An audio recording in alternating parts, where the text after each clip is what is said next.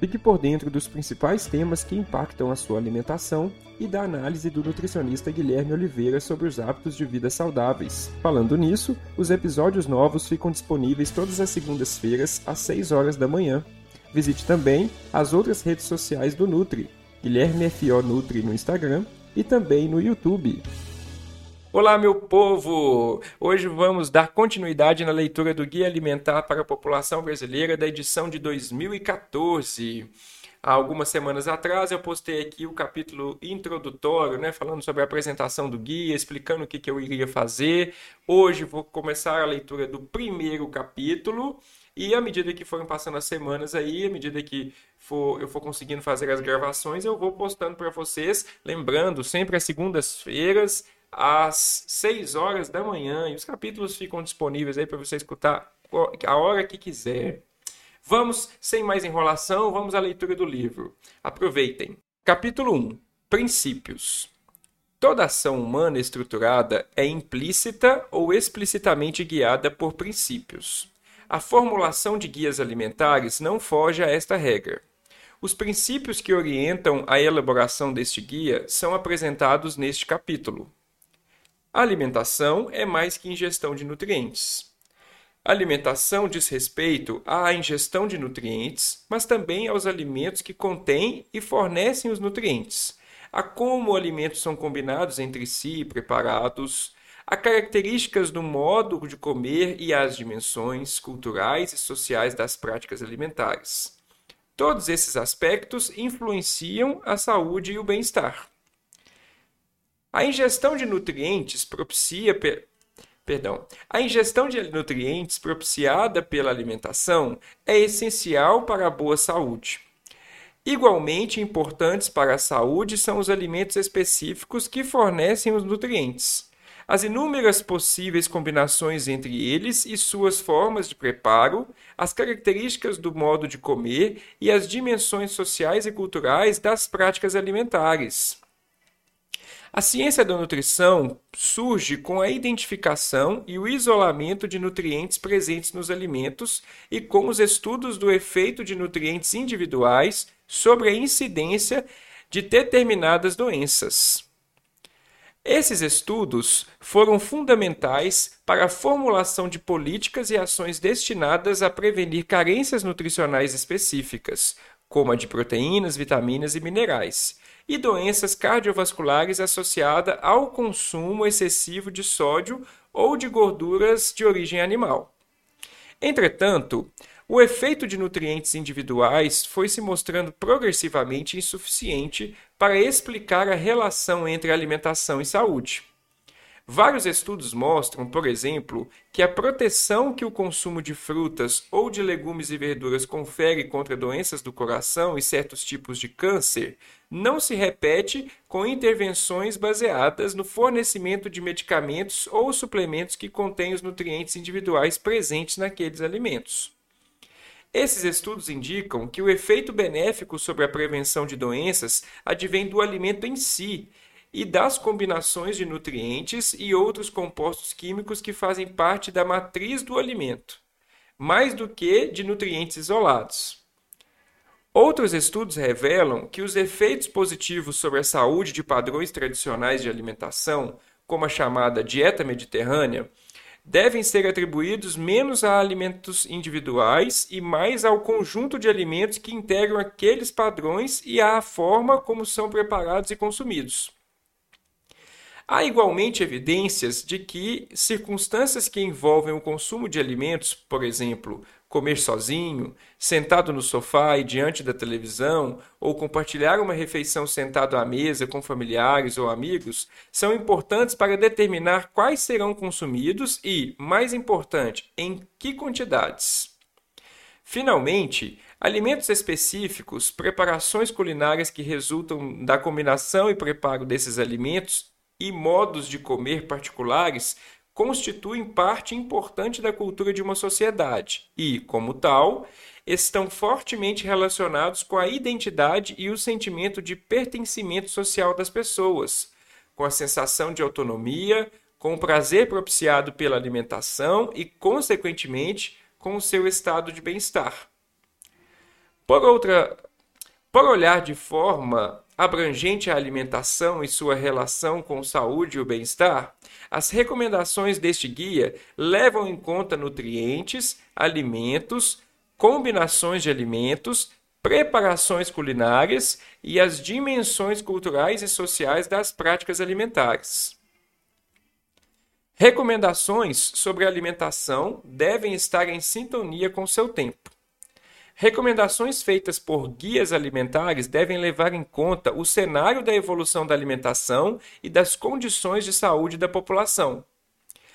Padrões de alimentação estão mudando rapidamente na grande maioria dos países e, em particular, naqueles economicamente emergentes. As principais mudanças envolvem a substituição de alimentos in natura ou minimamente processados de origem vegetal, arroz, feijão, mandioca, batata, legumes e verduras, e preparações culinárias à base desses alimentos por produtos industrializados prontos para consumo. Essas transformações observadas com grande intensidade no Brasil determinam, entre outras consequências, o desequilíbrio na oferta de nutrientes e a ingestão excessiva de calorias. Na maioria dos países, e, novamente, em particular naqueles economicamente emergentes como o Brasil, a frequência da obesidade e do diabetes vem aumentando rapidamente, de modo semelhante, evoluem outras doenças crônicas relacionadas ao consumo excessivo de calorias e à oferta desequilibrada de nutrientes na alimentação, como a hipertensão, que é a pressão alta, doenças do coração e certos tipos de câncer. Inicialmente apresentados como doenças de pessoas com a idade mais avançada, muitos desses problemas atingem agora adultos jovens e mesmo adolescentes e crianças. Em contraste com a obesidade, a tendência mundial da evolução da desnutrição tem sido de declínio, embora haja grandes variações entre os países e ainda que o problema persista com. Perdão. Embora haja grandes variações entre os países, e ainda que o problema persista com magnitude importante na maioria dos países menos desenvolvidos, no Brasil, como resultado de políticas públicas bem-sucedidas de distribuição de renda, de erradicação da pobreza absoluta e de ampliação do acesso da população a serviços básicos de saúde, saneamento e educação, o declínio da desnutrição e de doenças infecciosas associadas a essa condição foi excepcional nos últimos anos com a continuidade dessas políticas públicas e o aparecimento de programas de controle de carências específicas de micronutrientes em grupos vulneráveis da população. Projeta-se o controle de, da desnutrição em futuro próximo. Sintonizado com seu tempo, este guia oferece recomendações para promover a alimentação adequada e saudável e, nessa medida, acelerar o declínio da desnutrição e reverter as tendências desfavoráveis de aumento da obesidade e da, de outras doenças crônicas relacionadas à alimentação. Vou fazer uma pausa aqui na leitura do livro para poder comentar um pouco sobre essa parte. Gostaria de falar para vocês que muitas vezes há uma tendência, especialmente nesse momento que estamos vivendo, que o momento que eu gravo esse esse esse audiobook aqui, né, é, nós estamos passando por um processo de brigas políticas e uh, especialmente nesse momento que eu estou gravando no ano de 2021 e passando por, pela pandemia e tudo mais, parece, né, por ser um livro oferecido pelo Ministério da Saúde, que é uma organização estatal, que é uma puxação de saco, né? Essa questão de a, a fome está acabando, que as, as, políticas foram bem sucedidas, mas no que se diz respeito ao combate à, à desnutrição, o livro não está errado.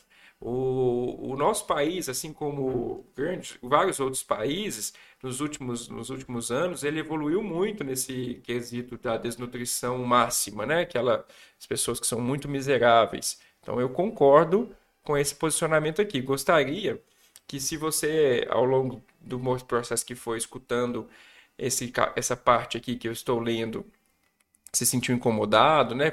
Parece que estava, tipo, é, elogiando né, o governo da, da época em que o livro foi escrito, lá da época de 2014, eu não vejo com esses olhos. Eu vejo que é uma questão de. O livro está constatando um fato.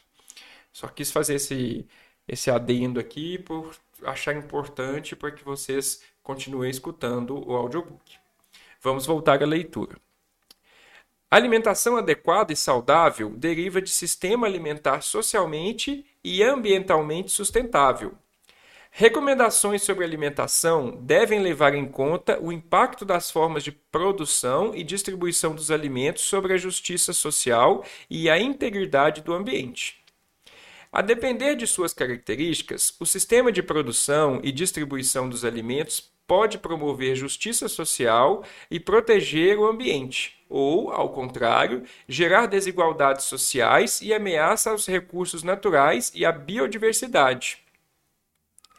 Aspectos que definem o impacto social do sistema alimentar incluem tamanho e uso das propriedades rurais que produzem os alimentos autonomia dos agricultores na escolha de sementes, de fertilizantes e de formas de controle de pragas e doenças, condições de trabalho e exposição a riscos ocupacionais, papel e número de intermediários entre agricultores e consumidores, capilaridade do sistema de comercialização, geração de oportunidades de trabalho e renda ao longo da cadeia alimentar e partilha do lucro gerado pelo sistema entre capital e trabalho. Em relação ao impacto ambiental de diferentes formas de produção e distribuição dos alimentos, há de se considerar aspectos como técnicas empregadas para a conservação do solo, uso de fertilizantes orgânicos ou sintéticos, plantio de sementes convencionais ou transgênicas, controle biológico ou químico de pragas e doenças, formas intensivas ou extensivas de criação de animais, uso de antibióticos, produção e tratamento de dejetos e resíduos, conservação de florestas e da biodiversidade, grau e natureza de processamento dos alimentos, distância entre produtores e consumidores, meios de transporte e a água e a energia consumidas ao longo de toda a cadeia alimentar. Recentemente, na maior parte do mundo, as formas de produzir e distribuir alimentos vêm se, tornando, vêm se modificando de forma desfavorável para a distribuição social das riquezas, assim como para a autonomia dos agricultores, a geração de oportunidades de trabalho e renda, a proteção dos recursos naturais e da biodiversidade e a produção de alimentos seguros e saudáveis. Estão perdendo forças sistemáticas alimentares centrados na agricultura familiar, em técnicas tradicionais e eficazes de cultivo e manejo do solo, no uso intenso da mão de, de mão de obra no cultivo consorciado de vários alimentos combinado à criação de animais, no processamento mínimo dos alimentos realizado pelos próprios agricultores ou por indústrias locais e em uma rede de distribuição de grande capilaridade integrada por mercados, feiras e pequenos comerciantes. No lugar, surgem sistemas alimentares que operam baseados em monoculturas que fornecem matérias-primas para a produção de alimentos ultraprocessados ou para rações usadas na criação intensiva de animais. Esses sistemas dependem de grandes extensões de terra, do uso intenso de mecanização, do alto consumo de água e de combustíveis, do emprego de fertilizantes químicos, sementes transgênicas, agrotóxicos e antibióticos e ainda do transporte por longas distâncias. Completam esses sistemas, alimenta... completam esses sistemas alimentares grandes redes de distribuição com forte poder de negociação de preços em relação a fornecedores e a consumidores finais. Este guia leva em conta as formas pelas quais os alimentos são produzidos e distribuídos, privilegiando aqueles cujo sistema de produção e distribuição seja socialmente e ambientalmente sustentável. Diferentes saberes geram o conhecimento para a formulação de guias alimentares. Em face das várias dimensões da alimentação e da complexa relação entre essas dimensões e a saúde e o bem-estar das pessoas, o conhecimento necessário para elaborar recomendações sobre alimentação é gerado por diferentes saberes. Conhecimentos gerados por estudos experimentais ou clínicos são importantes para a formulação de recomendações sobre alimentação na medida em que fornecem a base para se entender como diferentes componentes dos alimentos interagem com a fisiologia e o metabolismo. Graças a esses estudos, sabemos sobre as várias funções dos nutrientes no organismo humano. Perdão. Graças a, graças a esses estudos, sabemos sobre as funções dos nutrientes no organismo humano. Pesquisas mais recentes têm demonstrado a existência dos, nos alimentos de vários compostos químicos como atividade biológica, destacando-se a presença de compostos com propriedades antioxidantes e anti-inflamatórias em alimentos como frutas, legumes, verduras, castanhas, nozes e peixes. Os efeitos da interação entre nutrientes e outros compostos com atividade biológica é outra área na qual importante na qual importantes descobertas científicas têm sido feitas. Estudos populacionais em alimentação e nutrição são essenciais para determinar a relevância prática de conhecimentos obtidos por pesquisas experimentais e clínicas e, às vezes, para gerar hipóteses que serão investigadas por aqueles estudos. Além disso, combinados a estudos antropológicos, estudos populacionais provêm preciosas informações sobre padrões vigentes de alimentação, sua distribuição social e tendência de evolução, sua distribuição social e tendência de evolução. Essas informações são essenciais para assegurar que recomendações sobre alimentação sejam consistentes, apropriadas e factíveis, respeitando a identidade e a cultura alimentar da população. Padrões tradicionais de alimentação desenvolvidos e transmitidos ao longo de gerações são fontes essenciais de conhecimentos para a formulação de recomendações que visam promover a alimentação adequada e saudável. Esses padrões esses padrões resultam do acúmulo de conhecimentos sobre as variedades de plantas e de animais que mais bem se adaptam às condições do clima e do solo, sobre as técnicas de produção que se mostraram mais produtivas e sustentáveis e sobre as combinações de alimentos e preparações culinárias que bem atendiam à saúde e o paladar humanos. O processo de seleção subjacente ao período de desenvolvimento dos padrões tradicionais de alimentação constitui verdadeiro experimento natural e, nesta qualidade, deve ser considerado pelos guias alimentares. Este guia baseia suas recomendações em conhecimentos gerados por estudos experimentais, clínicos, populacionais e antropológicos, bem como em conhecimentos implícitos na formação dos padrões tradicionais de alimentação. Guias alimentares ampliam a autonomia nas escolhas alimentares. O acesso a informações confiáveis sobre características e determinantes da alimentação adequada e saudável contribui para que pessoas, famílias e comunidades ampliem a autonomia para fazer escolhas alimentares e para que exijam o cumprimento do direito humano à alimentação adequada e saudável. E é nisso aqui que eu quero que vocês conquistem autonomia, vou repetir, autonomia para fazer escolhas alimentares e para que exijam o cumprimento do direito humano à alimentação adequada e saudável. Perfeito, não vou acrescentar nada. Essa, isso aqui é uma, uma parte muito bonita desse guia. A ampliação da autonomia nas escolhas de alimentos implica o fortalecimento das pessoas, famílias e comunidades para se tornarem para se tornarem agentes produtores de sua saúde, desenvolvendo a capacidade de autocuidado e também de agir sobre os fatores do ambiente que determinam sua saúde. A constituição da autonomia para escolhas mais saudáveis no campo da alimentação depende do próprio sujeito, mas também do ambiente onde ele vive, ou seja, depende da capacidade individual de fazer escolhas, de governar e produzir a própria vida e também de condições externas ao sujeito, incluindo a forma de organização da sociedade e suas leis, os valores culturais e o acesso à educação e a serviços de saúde. Adotar uma alimentação saudável não é meramente questão de escolha individual. Muitos fatores, de natureza física, econômica, política, cultural ou social, podem influenciar positiva ou negativamente o padrão de alimentação das pessoas. Por exemplo, morar em bairro ou territórios onde há feiras e mercados que comercializam frutas, verduras e legumes com boa qualidade torna mais factível a adoção de padrões saudáveis de alimentação.